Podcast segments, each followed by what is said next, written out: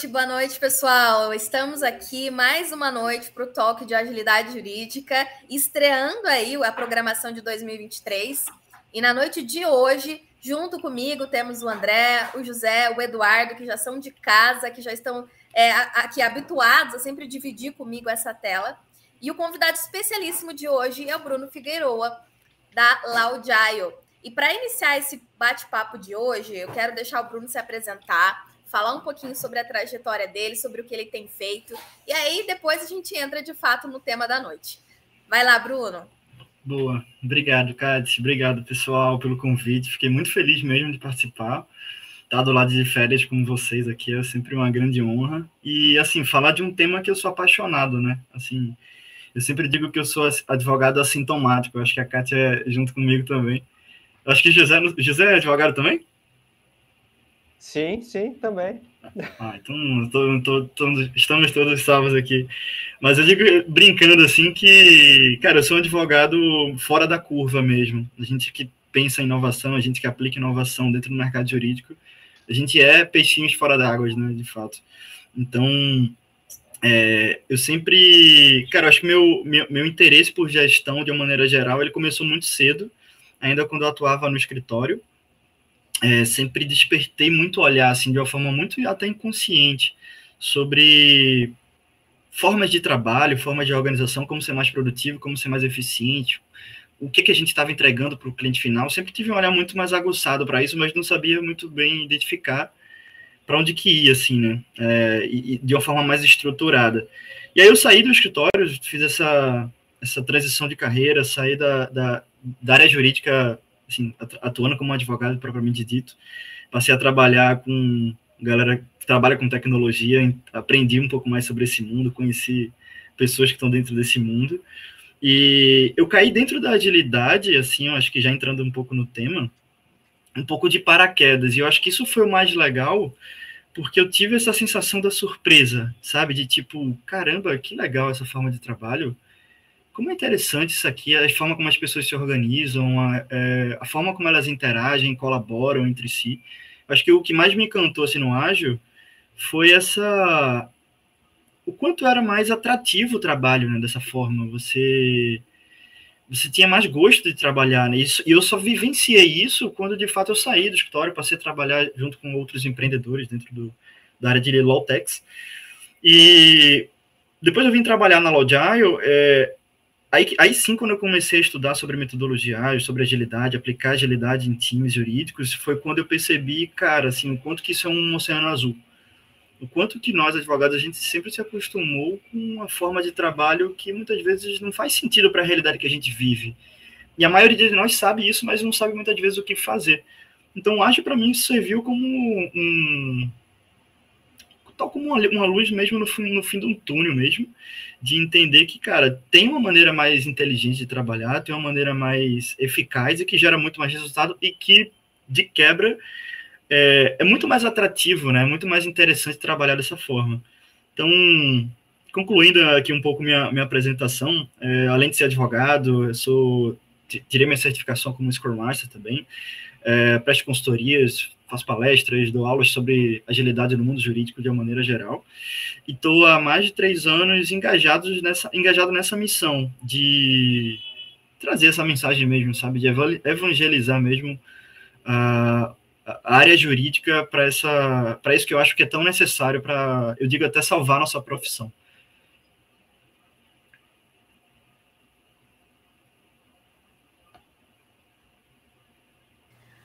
Bom demais, bom demais. André, é, eu vou passar a palavra para você, porque eu queria que você compartilhasse um pouquinho sobre a sua experiência na, na agilidade. E aí depois você manda a bola para o Bruno, para o Bruno falar um pouquinho sobre as mudanças que ele enxergou depois que ele começou a trabalhar agilidade em alguns departamentos jurídicos e escritórios.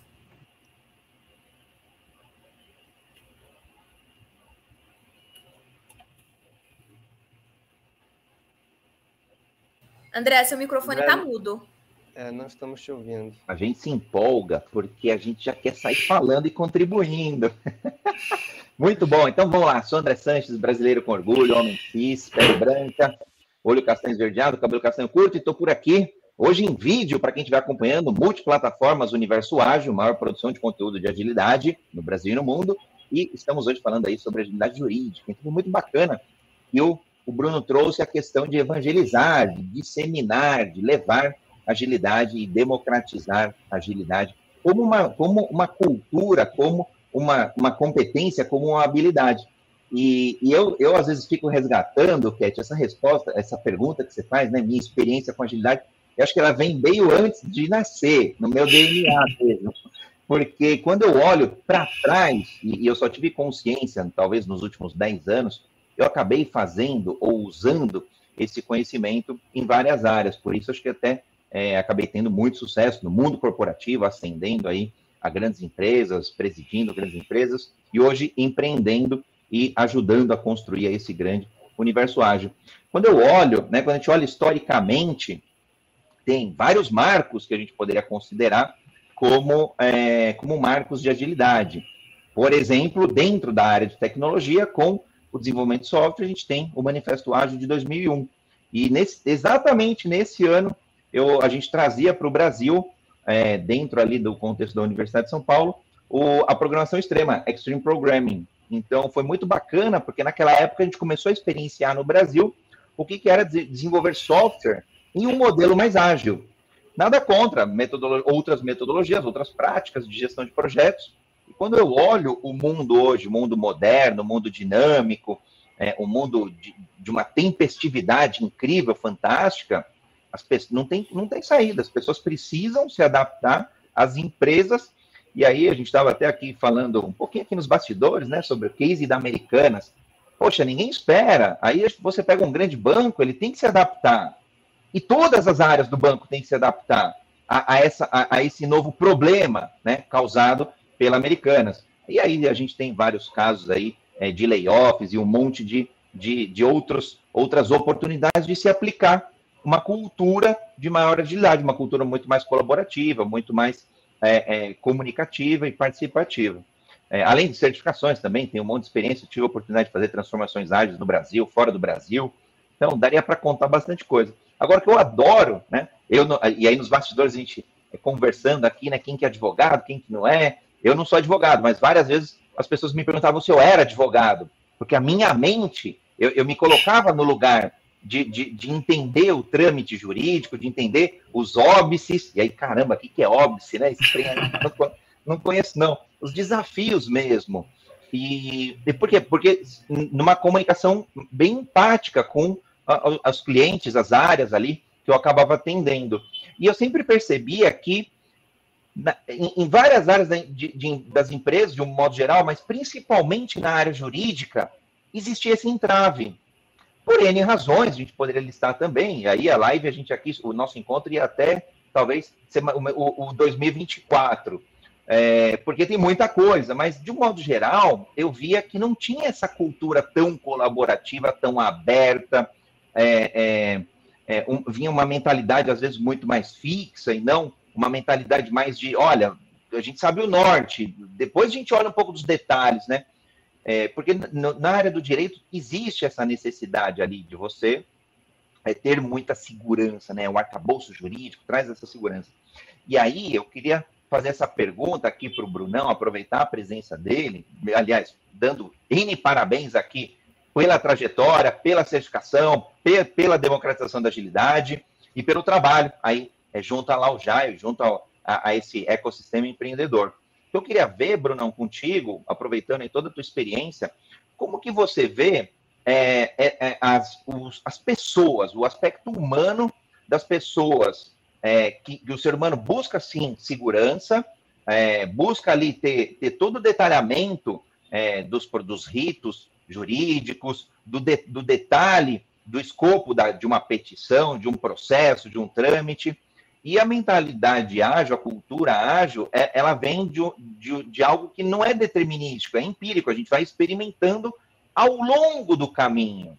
Então, me parece uma quebra de paradigma muito grande. Então, queria é, ouvir de você sobre o prisma humano, como que as pessoas estão se adaptando, principalmente advogados, advogadas, principalmente aí as pessoas que se formam, né? O Brasil forma milhares de advogados é, por ano, então tem é, advogados e advogadas, sempre aí, é, é, sem, sem restrição de gênero, formam muita gente. Como que, é, como que você está vendo esse movimento de, de, de, uma mudança de paradigma? Ou seja, eu, no meu entendimento, acho que áreas aí as pessoas estão é, é, é, resistindo ainda um pouco, mas outras já entenderam essa nova mentalidade. Então, queria ouvir um pouquinho aí de você, dessa tua experiência, nessa tua jornada de agilidade aí dentro do legal.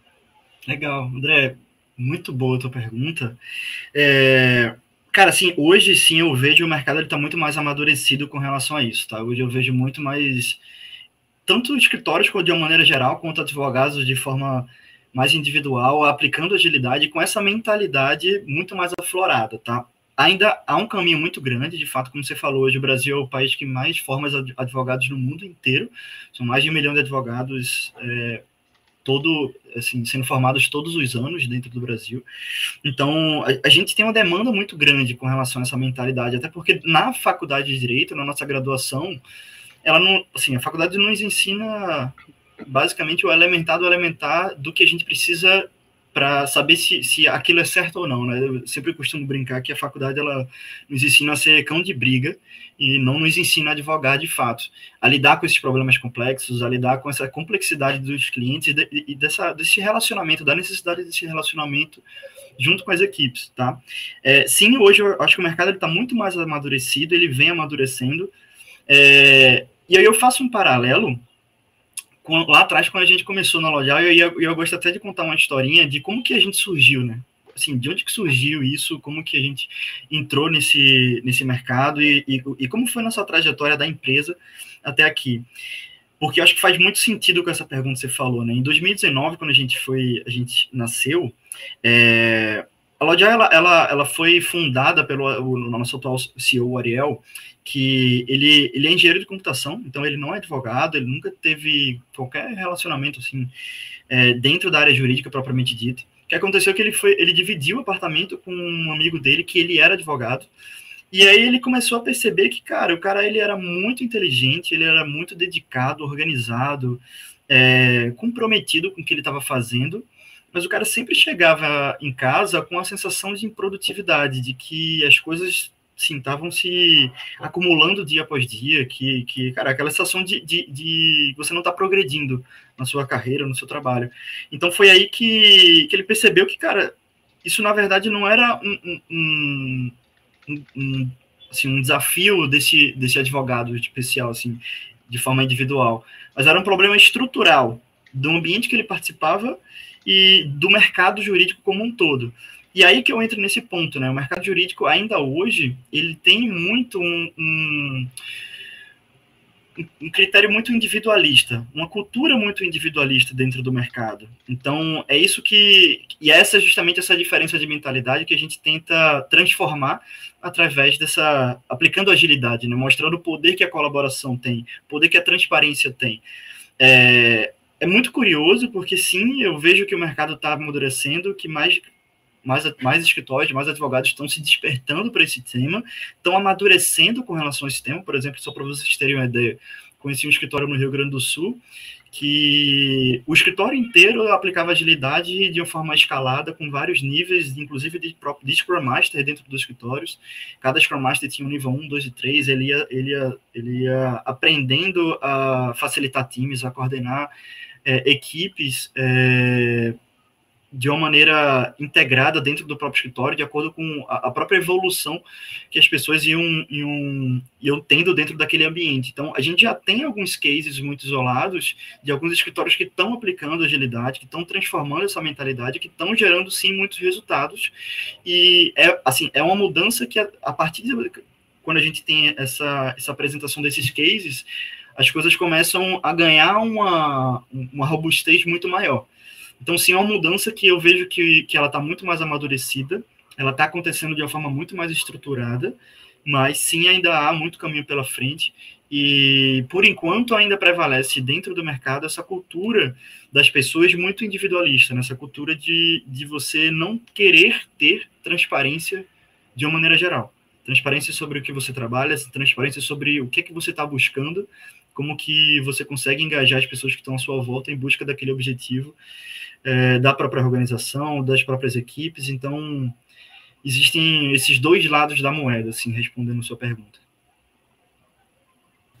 Show de bola, muito bom. Passar aí para Cat. Depois tem um monte de uma galera querendo fazer pergunta. Aliás, quem estiver nos assistindo aqui já, dezenas de pessoas assistindo, pode fazer sua pergunta. Aproveita aqui que tem muito conteúdo de agilidade e do jurídico hoje. Eu queria só aproveitar o gancho que você começou a falar, Bruno. Eu queria que você trouxesse aí, na sua visão, quais seriam os pilares, então, para essa gestão é, mais ágil dentro do jurídico, seja em departamentos, seja em escritórios, é, com qualquer tipo de, de, local. Como que você vê claro. isso? Claro. Antes só de, de falar dos pilares, é importante, Kat, eu falar do quais os sintomas que a gente percebeu, né? Porque dentro dessa, dessa dessa trajetória de aplicação da agilidade dentro do jurídico, é, é, preciso dizer que a gente teve que ir desbravando meio que um, um, um, uma floresta inexplorada, digamos assim, no sentido de que a gente estudou muito os, o ágil e, e os métodos que dele surgiram, mas o nosso maior desafio foi, cara, como que a gente consegue traduzir isso para a realidade da nossa profissão enquanto advogado? Como que a gente consegue fazer valer é, é, não só os princípios, mas o que está por trás deles, né? O que é que está, o que a, no nosso caso, falando como advogado, o que é que a norma, qual é o objetivo que aquela norma quer trazer no, no, dentro do jurídico. Então, nesse processo de, de busca e de entendimento de que princípios, que práticas, que ferramentas, o que dentro de todo esse arcabouço da agilidade faz sentido para o dia a dia do advogado, a gente teve, a gente se deparou com inúmeras questões, inclusive alguns sintomas muito frequentes que a gente começou a perceber dentro de, de, de vários times, assim, eram sintomas bem frequentes de uma maneira geral, fruto dessa gestão tradicional que a gente percebia. E cara, assim, esses sintomas eu mesmo acho que senti todos eles enquanto advogado. Acho que é difícil encontrar algum advogado que não sente ou que nunca sentiu esses sintomas. Que basicamente o que é? Poxa, essa sensação de você ter que apagar incêndio todos os dias, você não ter essa essa, essa visão estratégica do seu trabalho, por que que, por que, que você faz, sempre faço a pergunta, cara, por que, que você está fazendo o que você está fazendo? Por que, que esse prazo é importante e não é esse? Qual que é o, o, resultado final que esse prazo vai te gerar e, e qual é o resultado final que esse outro prazo vai te gerar? Como é que você prioriza seus trabalhos? Cara, a maioria dos advogados eles não sabem entender eles não sabem responder essas perguntas de maneira objetiva, não sabem ter uma resposta clara sobre o porquê que ele prioriza determinado prazo ou outro. E aí, qual é o critério básico de priorização? É urgência, né? Assim, sempre, cara, eu priorizo esse prazo porque o prazo dele é mais perto, não assim, porque ele vai estourar amanhã ou vai estourar hoje. Então, a gente sempre percebeu isso, cara, os advogados eles estão muito focados em apagar incêndios, em, em em matar sempre um leão por dia, né? Isso gera essa, essa desmotivação da equipe. A equipe vive, assim, se acostuma com esse dia a dia operacional, com essa falta de direcionamento estratégico.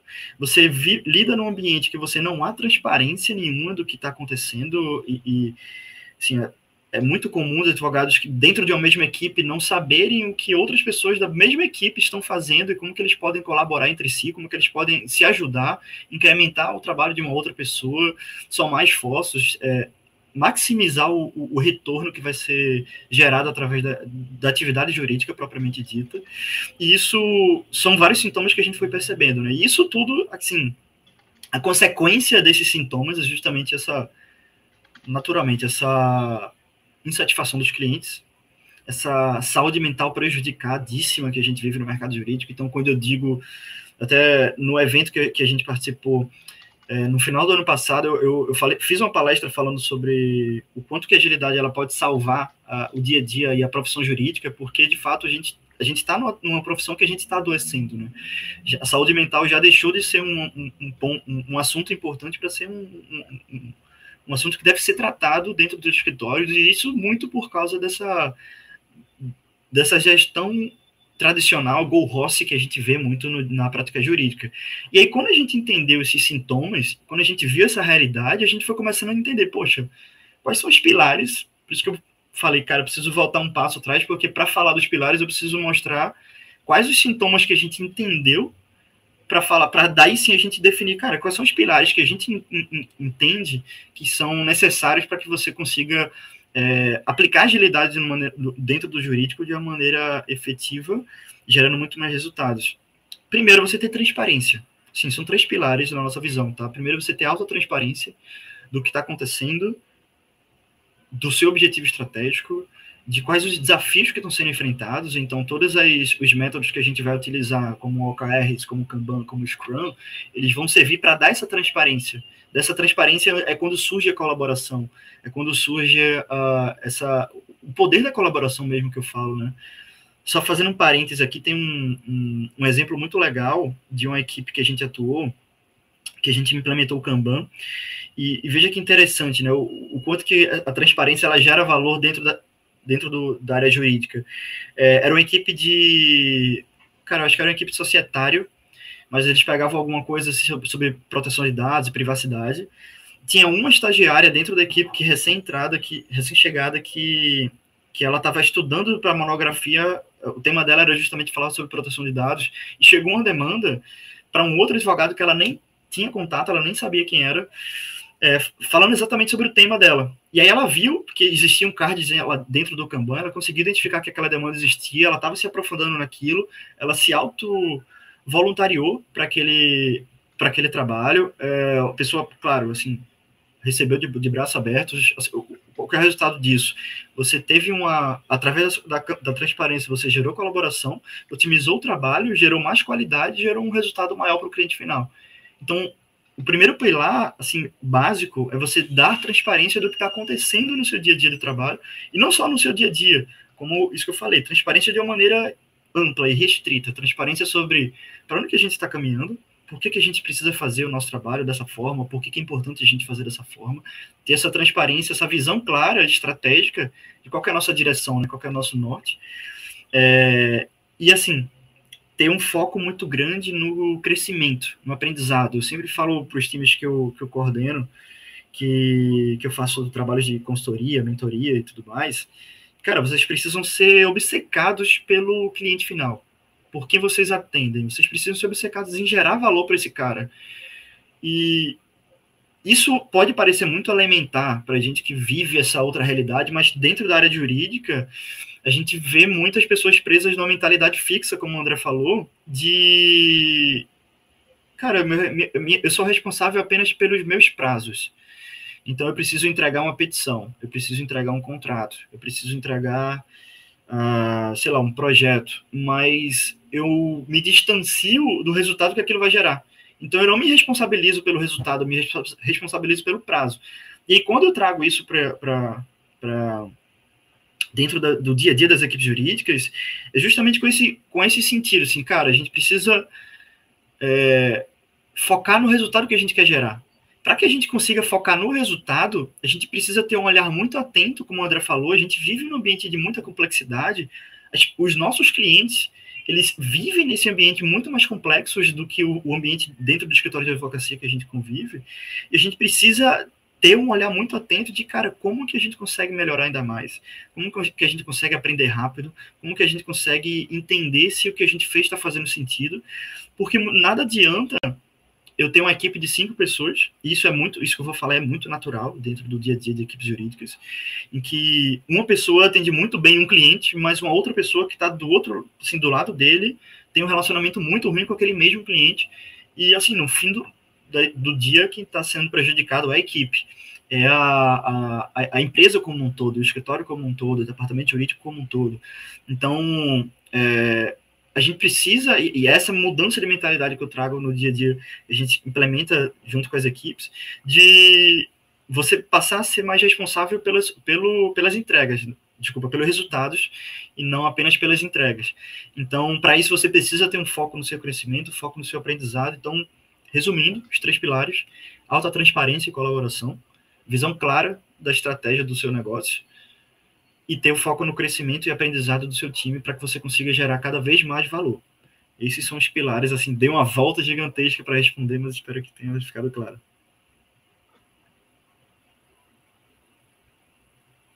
Sensacional. Eu acho incrível. Até coloquei aqui no, no chat para quem está nos acompanhando. Anotar aí, ó, gente. Alta transparência, visão clara e foco no aprendizado. aquela coisa do aprendizado contínuo, né? Life, life, lifelong learning. Importante a gente ter esse conceito em mente. É, bom, eu, eu, vou, vou, passar a bola agora para o José para ele falar um pouquinho sobre a visão dele, é, porque o, o, José ele conduz alguns projetos dentro de, de, legal design, dentro da inovação jurídica, nos ajuda aqui em alguns processos, até internamente. Eu queria que o José comentasse um pouquinho é, sobre como que tem sido essas, essas experiências do José nesses projetos. E aí depois a gente volta a bola para o Bruno, para o Bruno talvez comentar um pouquinho sobre alguns cases, né? Alguns resultados que você obteve aí com os seus uh, clientes, né? Com, com os clientes da Laudiaio, implementando tudo isso que a gente está conversando aqui. Está mudo, José? Opa, agora, né? Tô, tô, igual o André já, né, André? Tô fazendo escola aqui. Fazendo escola. É, tá fazendo bom. escola. A gente está se empolgando, começando o ano com tudo. Uh, Bruno, show de bola, cara, que você está falando, assim, eu me, super me identifico, desde a sua trajetória, né? Eu também uh, vim, né? Sou, sou um cara que vem, uh, sou, como costumo dizer, sou nativo do mundo jurídico, porque ainda sou, né, advogado, né, tenho minha OAB, mas cada vez mais me distanciando e trabalhando cada vez mais com essa parte de gestão, de inovação, de legal design. E o que é que é interessante, né? Porque surgiu essa necessidade em mim justamente porque na faculdade a gente não aprende uh, nada sobre gestão, nada sobre uh, como gerir um, um escritório, nem nada. Então surgiu a necessidade de começar a pesquisar e estudar sobre isso.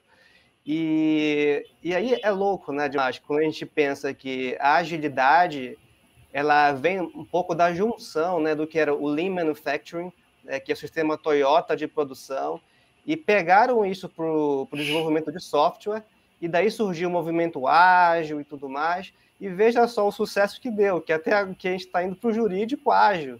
Né? Então, isso por si só, e o que você está falando é, é, super interessante, eu, eu percebo sim, né, é, o que você disse sobre a resistência do mercado jurídico com relação a isso, porque ainda há muito desconhecimento, é algo que ainda está muito, ainda é muito estranho, parece muito estranho é, dentro dos escritórios de advocacia, dos departamentos jurídicos, mas que quando a gente implementa, de fato, eu sinto né, que há uma grande diferença em termos de, de, de produtividade, em termos de, de qualidade mesmo do, do, do, serviço que é prestado, e na ponta o cliente sente isso, né, sente essa qualidade no final, esse resultado. E assim, eu queria te aproveitar aqui agora, né, não sei se você tem dados ou se você poderia uh, exemplificar para a gente alguns cenários de times jurídicos com e sem agilidade, se você pode citar inclusive alguns cases é, de, de, sucesso, né, de implementação da, da Law Agile. E, e você me lembrou também de uma, de uma frase muito legal do Deming, né? O Deming, que é o famoso Deming, ele dizia o seguinte, que as pessoas já estão dando o seu melhor. E isso é verdade, o advogado ele dá muito o melhor dele todos os dias. O problema é o sistema, e só a gestão pode mudar o sistema. Então, eu queria aproveitar né, essa, essa frase do Deming para te perguntar se você consegue fazer para a gente uma análise de cenários de, de, jurídicos com e sem agilidade, e se você pode também aproveitar para citar alguns cases de sucesso. Claro. Poxa, é muito interessante isso que você falou, André, porque. Oh, José, desculpa. É, realmente, assim, quando a gente começa, quando a gente entra no time, eu sempre digo que é como se fosse um cavalo de Troia, porque a gente vende essa, essa transformação dentro da equipe, né, essa transformação com as pessoas, mas como você falou, as pessoas já estão dando o seu melhor, para você fazer com que elas deem além, você precisa mexer na estrutura, né, então é muito mais uma, uma transformação cultural mesmo, e que vai. A gente sempre, assim, eu acho que você, vocês que, que têm essa experiência com agilidade, acho que vocês vão reconhecer. O trabalho da gente como, como agilista é muito mais olhar para essas entrelinhas, né, para esse cenário nebuloso e como que a gente consegue mexer na estrutura para estimular as pessoas a ter um comportamento mais colaborativo, a ter um comportamento mais é, mais transparente, com mais engajamento, assim, de uma maneira geral. É, falando, fazendo essa análise de cenários, cara, eu gosto muito de usar um, um, um cenário que a gente teve num, num, num, escritório que a gente que a gente fez um trabalho bem legal, que era um escritório contencioso. É, eles tinham mais ou menos em média de mil processos e eram seis, seis pessoas na equipe. Então, assim, para quem não conhece, para quem não tem experiência né, dentro da área jurídica, isso eu diria que é uma carga razoável para pesado assim para mais de processos por pessoas, né? É, o que, é que acontecia dentro dessa equipe, por exemplo? É, se tiver algum advogado assistindo aqui, eu acho que o pessoal vai se identificar. E, assim, essa realidade, como eu falei, eu também vivi, tá? É, a gente tem seis pessoas, então, cara, e, e assim, até o, o, os próprios sistemas que essas pessoas utilizavam assim, quando a gente entrou, começou a fazer esse trabalho, eles, eles, eles estimulavam essa, essa gestão individualizada, né? Porque cada advogado ele só via a sua relação de fazer, o que ele precisava fazer para aquele dia. Tinha uma pessoa lá em cima que ficava distribuindo, então ele chegava no escritório, ou não, assim, né? no nosso caso já era um trabalho remoto, a gente começou pós-pandemia, então o pessoal já estava trabalhando, já estava individualizado o trabalho, cada um trabalhando de um lugar. É, você trabalha numa equipe de seis pessoas, onde as pessoas não interagem, cada um só vê o que precisa fazer para aquele dia, cada um faz suas atividades, entrega seus prazos. Claro que uns vão entregar mais, outros vão entregar menos. Mas o que, que a gente percebeu? Cara, primeiro, você tá, tem um trabalho remoto onde pessoas estão distribuídas em lugares diferentes, onde você não, não oportuniza é, um ambiente onde haja troca, com, é, colaboração e, e uma, um ambiente de comunicação entre essas pessoas. É, então, você tem um trabalho individualizado, com baixa comunicação.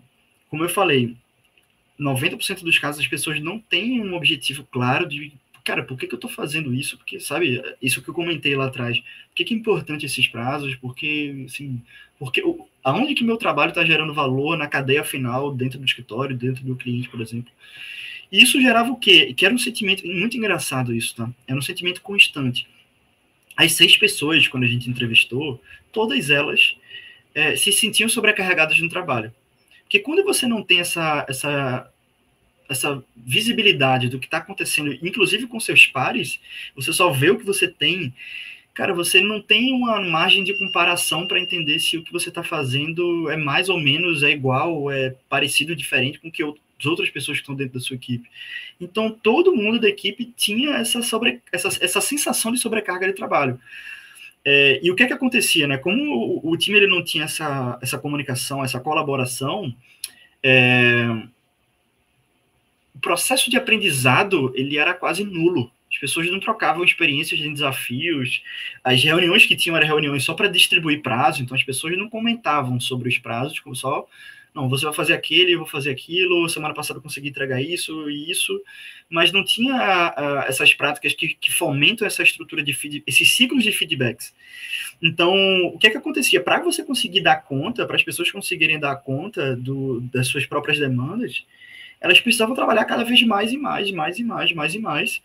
É, mantinha um ritmo de entregas frequente, assim, constante, ou seja, você não tinha uma, um aumento significativo na sua produtividade, era uma, produtividade bem linear das pessoas. E a gente fez, cara, a primeira coisa que a gente tem que fazer aqui é, cara, liga a luz, acende a luz do quarto, tá todo mundo trabalhando no escuro. Vamos dar visibilidade para essas pessoas, vamos mostrar para elas o que é que está acontecendo e vamos deixar a colaboração surgir de maneira muito natural. Então, cara, a gente chegou, vamos implementar o Kanban. Então, a gente implementou o Kanban explicamos, fizemos todo o treinamento com o pessoal. Sempre existe muita resistência, né? A gente percebeu isso é, no início. É, cara, o advogado ele é um profissional que ele não está acostumado a dar visibilidade do trabalho dele. Então, muitas vezes tem muita gente que não quer dar visibilidade, que quer ficar com aqueles prazos e sem ninguém ver, porque para ele é confortável estar daquela forma. Mas aquilo não é sustentável nem para ele, nem para a equipe, nem para o ambiente que ele está inserido. Então, assim, nesse sentido, né, é muito importante que a gente tenha um, um, apoio da liderança de que, cara, vamos começar aos poucos, assim, mas é, é, é muito interessante porque o Kanban, ele consegue mostrar resultados de forma muito rápida. Então você implementa um, uma gestão visual, as pessoas já conseguem entender o valor naquilo, você consegue gerar métricas que mostram como é que está seu fluxo e você estimula a colaboração e, e o auto aperfeiçoamento do trabalho mesmo, fazendo com que as pessoas cada vez mais tenham esse, essa consciência de como que está sendo o nosso trabalho. E aí o que eu falo para todo mundo, cara, é um caminho sem volta. Quando você vira essa chave, é impossível desver. É impossível você trabalhar da forma como antes. E isso é um dos relatos mais legais, assim, de se ouvir das, do, das equipes que a gente tem trabalhado, o quanto que, cara, assim, virei a chave, eu não volto mais a trabalhar daquela forma mais nunca na minha vida. Porque, assim, como eu falei, todos os benefícios da agilidade sendo vivenciadas por quem nunca teve essa experiência. É, e aí, o que a gente faz além disso? Tá? A gente implementa muitas vezes, a depender dos casos, a gente entende os cenários, vê se faz sentido aplicar o Scrum, se não faz. É, e aí a gente, pô, nesse caso em específico, esse caso em especial, a gente implementou o Kanban, a gente implementou os ciclos de, de feedbacks é, do Scrum, então a equipe passou a fazer retrospectivas de uma maneira constante. E aí, só um parênteses aqui, assim, eu acho que a retrospectiva é uma das práticas de mais. É, é a que eu mais gosto e é, que, e é uma das mais impactantes dentro do mercado jurídico, porque ela, ela traz essa, essa nova realidade, essa, esse novo, essa nova forma de trabalhar, compartilhando desafios, compartilhando dores, é, propondo soluções mais do que criticar e propor soluções. E todo mundo, né? Assim, eu acho que a retrospectiva ela faz com que dentro de um ambiente muito hierarquizado como no mercado jurídico, é, você coloque as pessoas no pé de igualdade. Sei lá, o cara que está 20 anos no escritório, ele vai ter o mesmo poder de voz de um, um estagiário que acabou de entrar.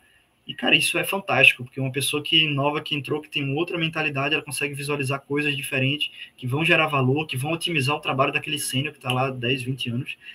Então, você começa a trabalhar nesse ambiente, né, como eu estava falando para o José.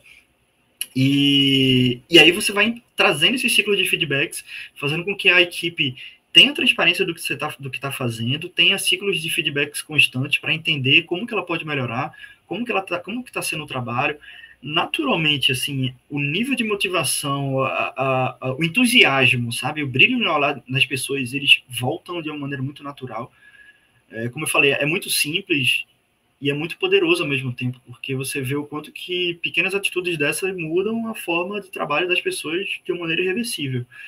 É, e depois disso, depois de implementar esses ciclos do Scrum, por exemplo, o que, que, a gente fez? A gente, a gente fez o planejamento estratégico através de OKRs. Então, a gente definiu objetivos, é, utilizou a equipe para assim, definir objetivos e resultados chaves, utilizou a equipe para pensar as iniciativas, fez aquele processo top-down, mas também bottom-up, né, fazendo com que as pessoas participassem. Então, cara, assim, em três meses, a gente conseguiu sair de uma equipe altamente individualizada, pouco colaborativa, com todos aqueles sintomas que eu falei, muito, muito é, desmotivadas mesmo, de pessoas que, cara, assim, não sabia se queria mais continuar naquela carreira, não estava vendo mais graça dentro do, do, da atividade jurídica. A gente vê hoje, isso é muito natural, aconteceu comigo, talvez tenha acontecido com vocês também, é, Kat e José, é, esse êxodo intelectual que a gente vê dentro do mercado jurídico, profissionais muito bons saindo da profissão porque não aguentam trabalhar, porque chega a, até ter tentativa de suicídio, como a gente viu no ano passado, num dos maiores, maiores escritórios do país, por exemplo. Então, é uma pressão muito desnecessária, eu diria, e que com agilidade a gente mostra esse novo caminho, a gente mostra essa que existe um novo mundo ali que é possível e tá assim, que eu falo para todo mundo, cara, agilidade você não precisa de muita coisa não, basta querer. Porque sim, qual é o custo que você vai ter para mudar a forma de você enxergar o trabalho a forma de você colaborar com as outras pessoas.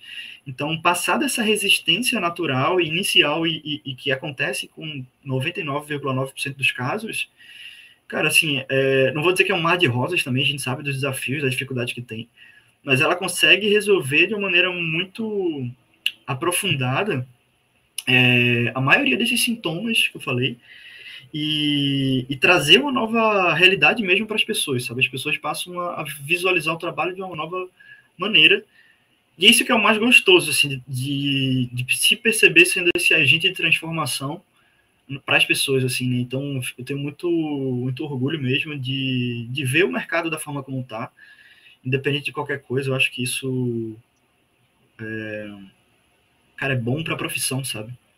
Eu acho que a profissão ela pede essa, essa transformação. Com certeza, Bruno. Você falando aí, eu, eu veio.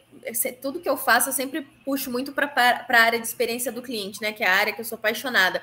E você falando aí, só, só veio na minha cabeça isso, né? Se você consegue trabalhar com transparência, com ciclos de feedback, você melhora a experiência dos seus colaboradores, o que vai te trazer produtividade, aumento da produtividade e, consequentemente, vai melhorar a experiência dos clientes, porque Profissionais que trabalham mais engajados, mais satisfeitos, eles vão ter um melhor relacionamento com o cliente, vai atender melhor o cliente. Isso tudo vai refletir não só no ambiente de trabalho, como nos retornos de lucratividade, né? De tudo aquilo que no final das contas também é super importante. Então eu vejo assim como um, um ciclo super importante. A gente começa com uma mentalidade aí para trabalhar eficiência e produtividade dentro dos escritórios e aqui que vai refletindo, né, que acaba se, se transbordando em relacionamentos e vínculos mais positivos com clientes, é, e, a, e, aí crescimento do, do, escritório, expansão, isso tudo é muito legal. Eu queria aproveitar para dar um oi aqui para o pessoal que está no chat, aqui no, no YouTube, nos acompanhando e deixando os comentários aqui. É, quero agradecer a Lena. A Lena é, comentou aqui que está sendo muito esclarecedor esse talk. É, também quero deixar um, um super oi para Ana Terra, que é uma amiga minha lá de Curitiba.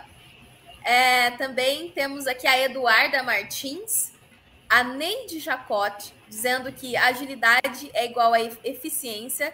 Eu acho isso super legal, porque às vezes a gente fala de agilidade, as pessoas pensam que agilidade é você faz as coisas mais rápido, que não, né, não necessariamente é isso. É, quem mais está por aqui? Ah, o professor Marcos Bittencourt, meu mentor, super querido, lá de Curitiba, advogado-geral da União, e que também faz um trabalho super legal com o Clube de Titãs, que eu sou parte, graças a Deus, porque eu adoro aquela galera, aquela, aquela turma. Gente, é, tô adorando o nosso papo. Eu vou abrir agora para o Edu. O Edu estava comentando aqui em off que ele queria entender um melhor, é, que ele queria entender um pouquinho sobre resistência. Mas vou tocar a bola aí, Edu. Faz a pergunta que você estava querendo fazer. Obrigado, Kátia. Sim, sim. Legal. Bruno, uh, falasse um pouquinho, né, que até o, até o José comentou, porque uh, no, no mundo jurídico, até na formação, o pessoal não é acostumado a trabalhar com gestão. Não tem esse foco, certo? E algumas áreas, por natureza, já precisa de muito mais gente né, como por exemplo a TI, da onde eu venho, que dificilmente se constrói alguma coisa significativa sozinho, né, se não for um, um, time, um grupo. Mas isso é possível no direito, muitas vezes fazer coisas boas, produzir, produzir bastante, ou, ou fazer brilhante, né, um trabalho brilhante uh, sozinho. Então, comentasse essa dificuldade de, uh, do pessoal, nesse teu case, de uh, começar a colaborar, de trabalhar transparência, né?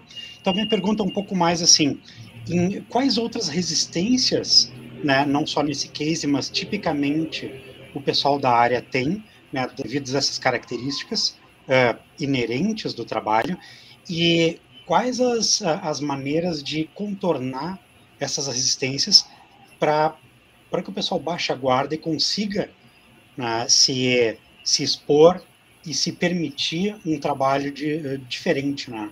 se permitir uh, trabalhar essas melhorias e passar a colaborar mais. Legal, muito boa pergunta. É, cara, assim, a resistência, como eu falei, e principalmente considerando um mercado tão tradicional quanto o direito, ela faz parte do jogo, assim. A gente precisa saber lidar mesmo é, com elas e saber que elas vão acontecer, sabe? Elas são necessárias para esse progresso.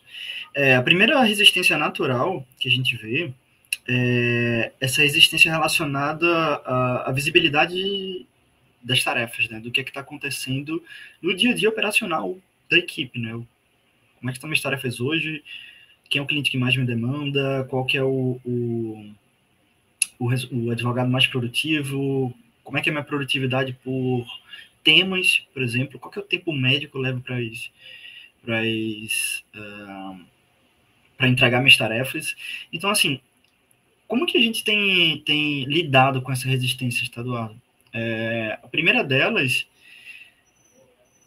assim, é, é, fundamental em qualquer processo, projeto de transformação, que a gente tenha apoio da liderança, que a gente tenha apoio, de fato, assim, da autogestão do escritório.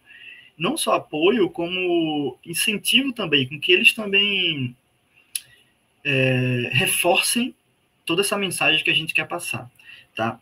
É, é muito natural, como eu falei, assim, o advogado muitas vezes ele não quer dar visibilidade das tarefas dele, não quer dar visibilidade do que ele está fazendo. É, isso pode gerar uma sinuca de bico mesmo dentro dos escritórios, porque você imagina, você tem um sócio é, que está sei lá, 15 anos no escritório, que ele é um dos caras que mais gera retorno financeiro e que ele é um dos caras que mais apresenta resistência nessa visibilidade. Cara, a gente tem um, dilema aqui, né, de fato. É, e aí eu sempre volto pro, pro, pro, básico, né, cara, assim, e a primeira pergunta quando eu faço, quando alguém vem conversar com a gente, quer fazer um projeto de transformação desse, eu falo, cara, por que que você quer isso? Qual que é a tua intenção com esse projeto? Por que que você quer fazer essa transformação acontecer? Porque sim, isso vai doer um pouco. A gente vai tocar em alguns em, algumas partes mesmo, é, que as pessoas vão se incomodar e que isso faz parte do processo, mas que depois a gente vai ter um, um desempenho muito mais é, um desempenho assim com, com, muito mais resultado, né? Então é, a gente sempre traz essas perguntas inicialmente dentro do, dos projetos para os sócios, para as pessoas que estão tomando decisão ali na contratação desse, desse projeto. cara, assim, é muito comum disso acontecer. E o que é que a gente acontece? Uma coisa que a gente aprendeu na, na prática é que transformação, que resistência a gente quebra com resultado. Que não adianta você querer convencer o cara na palavra, você tem que mostrar. Você tem que mostrar que aquilo está gerando valor. E qual é um dos aprendizados que a gente mais teve nesses processos de transformação dentro das equipes? E aí eu trago até um ensinamento que eu, que eu aprendi do Silvio Meira, que ele é daqui do Porto Digital, conterrâneo aqui do Recife, que ele fala que todas as, todas as transformações, elas nunca começam do centro, elas sempre começam da borda, do entorno. Então, essa linha que a gente segue muitas vezes quando a gente vai lida com essas resistências, tá? Tudo bem que tem uma pessoa que ela não está adepta àquilo, tá? A gente não precisa começar por ela. Vamos começar pelas outras que estão adeptas, pelas pessoas que estão entusiasmadas com isso. E o que, que a gente vai fazendo? A partir do momento que a gente foca nas pessoas que têm mais entusiasmo, mais aderência a isso que a gente quer propor, é, a gente começa a criar ilhas de agilidade dentro do ambiente. E um trabalho que é fundamental para essa estratégia prosperar é você dar visibilidade para isso, né? Você compartilhar o resultado, você gerar conteúdo do, do, do como que está o dia a dia de trabalho dessa equipe, quais os resultados que eles tiveram, quais os insights que eles tiveram. São nesses são com esses exemplos do dia a dia prático que você vai começar a quebrar a resistência de pessoas que ainda não estão adeptas. Porque aquelas pessoas, muitas vezes, elas se mostram resistentes muito por uma questão de... de, de é, é, é um, um, ato de sobrevivência, sabe? Assim, não quero mexer muito no que eu estou fazendo, porque aqui o time está ganhando e não se mexe. Tá bom assim para mim. Mas quando você vê que, cara, se eu tiver um pouco mais de, de uma gestão muito mais um pouco mais colaborativa, com mais participação, além de eu resolver inúmeros problemas da gestão do meu escritório, da minha própria equipe, e alguns daqueles sintomas que eu já falei lá atrás, que principalmente nessa, com, essas, com essas equipes que possuem mais resistências, elas também sofrem daquele sistema, daqueles sintomas, você começa a mostrar que, cara, é possível, olha aqui o resultado, olha aqui como que a gente está fazendo, olha o que essa pessoa tá, o, os feedbacks que ela, essa pessoa falou, é, o que é que aconteceu nesse caso, olha o resultado financeiro que essa equipe está tendo por causa dessas melhorias que foi implementada. Então, a gente, assim, como eu, mais uma vez, voltando ao ponto que eu tinha comentado, resistência se quebra com, com resultado, mostra com resultados práticos. Então, a gente sempre foca por é, apostar na, nas pessoas que estão mais adeptas, gerar bons resultados e espelhar isso, para que daí sim a gente consiga polinizar mesmo aquele ambiente, fazer com que tenha cada vez mais pessoas adeptas e naturalmente a organização ela vai indo para esse caminho, né? As pessoas que estão dentro de uma equipe de que uma pessoa resistente vai começar a, a, ter mais entusiasmo também, vai querer testar algumas coisas, está vendo que está funcionando em alguns outros lugares. De uma maneira geral, o advogado ele tem, ele é muito neofóbico, né? Ele tem muita muito, muita fobia a mudanças, a inovações, a coisas diferentes. E principalmente quando a gente fala de algo que poucas pessoas implementaram, aí que ele tem mais resistência ainda. Então, quando você traz essa visibilidade de outras pessoas, inclusive que estão ao lado dele, que estão aplicando, estão gerando resultados e estão tendo desempenhos melhores, financeiros inclusive, aí você começa a flexibilizar um pouco e fazer essa transformação acontecer de uma forma mais é, sustentável, eu diria. Ótimo, muito obrigado, muito obrigado, Bruno. Muito bem, muito bem. Bom, é, a gente já está assim caminhando aqui para o final desse nosso bate-papo, né? Passou tão rápido, a gente começa a falar de agilidade jurídica, a gente se perde no tempo. Mas eu queria que você nos deixasse, é, antes da gente terminar, Bruno, queria que você nos falasse o que não pode faltar para quem quiser implementar né, agilidade no seu departamento, na sua rotina ali do escritório. O que, quando a gente está falando de implementar um mindset ágil, é, implementar agilidade nos processos, o que não pode faltar? Boa. Cat, assim, acho que respondendo essa pergunta de maneira objetiva, é, eu diria assim, cara, começa pelo porquê. Começa pelo como o, o Sinek fala né, no livro. Começa pelo. Por que, que você quer fazer isso? Tá, primeiro de tudo, é, esse, essa base sólida é o que vai sustentar muitos desafios que vão ser enfrentados nessa transformação cultural, porque no fundo você está transformando o dia a dia das pessoas, né? É, e se você não tiver uma base sólida, bem definida, cara, é muito difícil você conseguir manter isso, sustentar isso. Então, tenha de fato um, uma motivação bem definida e, e bem é, com muita profundidade assim para que você consiga fazer essa transformação acontecer. É, assim, um, um, outro ponto que eu, que eu, que eu comentaria também é, que é uma derivação disso que eu acabei de falar, né?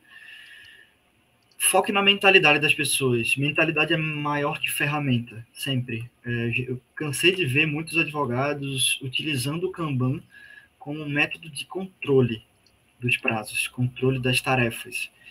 E implementando a gestão individualizada com o Kanban. Então, ferramenta não adianta nada se você não tem um mindset apropriado para utilizar ela e extrair os melhores benefícios que ela vai poder te oferecer. E, assim, um, uma outra dica fundamental para quem vai aplicar, que é um pouco do que eu acabei de falar também, é, cara, começa um, um passo de cada vez, um time por vez. Não tentar abraçar o mundo, é, tentar fazer várias coisas ao mesmo tempo, coordenar 10, 15, 20 times ao mesmo tempo. Vai fazendo um a um, vai gerando resultados, vai aprendendo com a realidade do ambiente que você está e vai escalando isso para outros times dentro daquele mesmo ambiente. Acho que se eu fosse dar dicas para que essa mentalidade florescesse dentro dos, dos escritórios, eu ia bem por aí. Eu acho que, eu acho que é essencial, é essencial. A gente estava, eu estava participando de um, de um painel hoje de manhã na, aqui em São Paulo, teve um, um evento sobre o futuro do direito, e eu acho que tanto esse painel falando sobre, onde o pessoal estava falando sobre legal design, algumas inovações, quanto um outro painel que eu assisti depois é, do pessoal falando sobre metaverso, passa muito por essa mudança de mentalidade e consequente comportamento, né? Que a gente começa a pensar e absorver o, o mundo à nossa volta de uma maneira diferente. Isso é, muda a maneira como a gente se comporta e, e, e, tudo, nossa, tudo à nossa volta, eu acho que começa quando a gente começa a mudança interior, né? A mudança externa, na verdade, acho que é uma, uma continuação de algo que começa internamente. Então, eu acho que é muito pertinente você trazer isso, porque o que a gente vê muito aí, né, infelizmente, é a inovação de palco, né? É a agilidade de palco, onde para que as pessoas pensem que, que nós somos um escritório inovador, a gente fala que faz isso dessa forma. e nos bastidores não é bem assim que as coisas funcionam. Então, né, vamos, vamos, vamos pensar melhor essas estratégias aí, porque no final das contas o que importa é o resultado. E se você não está tendo resultado, não adianta você parecer inovador aí para o mercado, que uma hora as coisas aparecem. É, eu queria deixar aí para o pessoal, para os meus colegas que quiserem deixar aí um comentário final sobre esse bate-papo.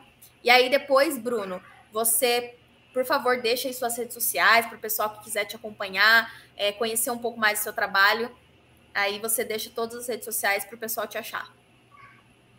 Vai lá, vou, vou, vou, guiar aqui. Começa, começa pelo José, depois Edu e depois André. Quem tiver algum comentário, quiser deixar aí uns, uns tchauz, vamos nessa. Ó, depois do Bruno já fica difícil a gente falar, né? Ele já falou tudo. Bruno, só para te agradecer, cara, sensacional aqui a sua participação no nosso Talks jurídico. É, venha mais vezes, né? E e é isso, deixa uma mensagem final depois para a galera aqui. E só deixo meu, meu muito obrigado a ti, né, pela, pela, primeiro por ter aceitado participar, mas pela contribuição enorme que você deu hoje aqui para a gente e para quem está assistindo. Muito valor aqui nessa live hoje. Obrigado. Também, também agradeço, Bruno. Foi muito interessante, né? Fiquei curioso, então já já está o convite aí confirmado para vir mais uma vez né, e contar mais histórias desses cases. Muito obrigado mesmo. Vou engrossar o couro aqui. Fica Bruno. Hashtag. Hashtag Laujanho também. Muito sucesso à companhia, à empresa. E que seja aí uma parceria, sim, do Universo Ágil com a Laujanho, do universo deste nosso grupo.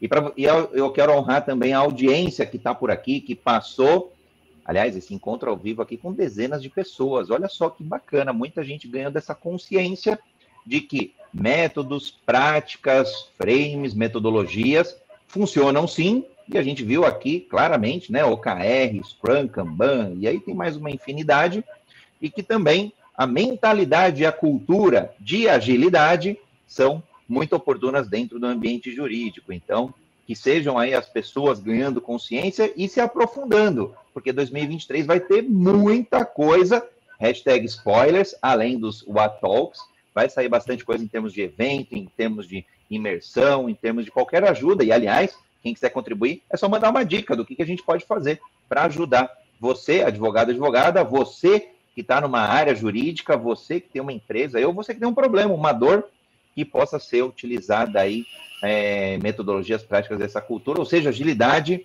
é, como competência, como filosofia, para poder resultar melhor. Nunca esquecemos, nunca esqueçamos aí dos resultados. No final do dia, é isso que todo mundo tem buscado, sejam pessoas físicas ou jurídicas.